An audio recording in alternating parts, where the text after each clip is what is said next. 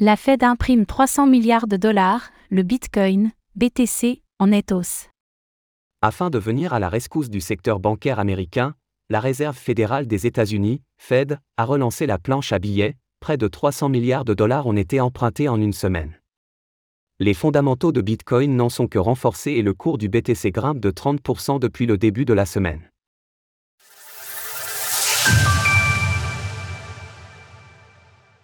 La Fed relance la planche à billets. En début de semaine, la Réserve fédérale, Fed, des États-Unis a annoncé un nouveau plan de sauvetage du secteur bancaire. Pour faire simple, comprenez que la planche à billets est de nouveau ouverte. Les premiers effets n'ont pas tardé à se faire sentir, près de 300 milliards de dollars ont été empruntés à la Banque centrale américaine entre le 9 mars et le 15 mars. Cela surpasse les 4,6 milliards de la semaine précédente, mais surtout, les 111 milliards imprimés à la suite de la crise de 2008. Ces statistiques témoignent de l'ampleur du haut bancaire qui secoue actuellement les États-Unis et de l'aide apportée par la Fed pour tenter de venir à la rescousse du secteur bancaire. Cette ruée était prévisible et tire son origine dans les récents événements qui ont marqué le secteur bancaire américain. La semaine dernière a débuté dans une panique totale avec la faillite de la Silicon Valley Bank, SVB, suivie de celle de Signature Bank.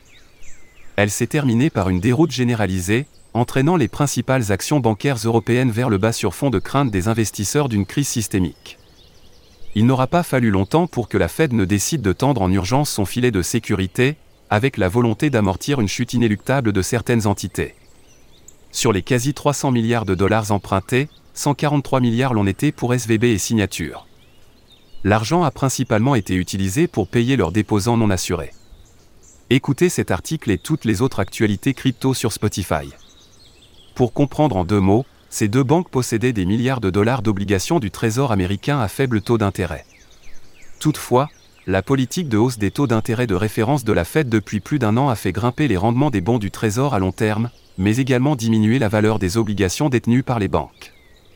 En conséquence, les banques n'ont pas pu obtenir suffisamment de liquidités grâce à la vente de leurs bons du Trésor. Ainsi, elles étaient dans l'impossibilité de payer les nombreux clients qui essayaient de retirer leur argent des banques. C'est ce phénomène que l'on appelle un banquerin. Bitcoin, BTC, en profite et grimpe. Qu'en est-il de l'impact sur le marché des crypto-monnaies? De manière assez inattendue, mais toujours explicable, le cours du Bitcoin, BTC, a bénéficié de ce climat d'inquiétude pour relancer son rallye haussier. À l'heure de l'écriture de ces lignes, il travaille de nouveau la résistance des 25 000 dollars et pourrait bien la franchir, la fameuse planche à billets de la Fed, tant décriée, est également celle qui a permis de booster artificiellement les marchés à risque, dont celui des crypto-monnaies, après la crise du Covid.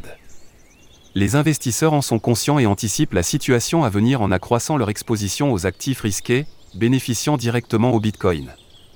Outre le risque balayé d'une chute de l'USDC, ce mouvement s'explique également par la conviction des investisseurs que le Bitcoin pourrait avoir son rôle à jouer dans la crise financière importante qui nous attend, celui que Satoshi Nakamoto lui a donné déclenchée en panique par les décideurs politiques, conscients d'être au bout d'un système financier épuisé, cette récession à venir ne fait que renforcer les fondamentaux de Bitcoin et l'importance de détenir une monnaie apatride.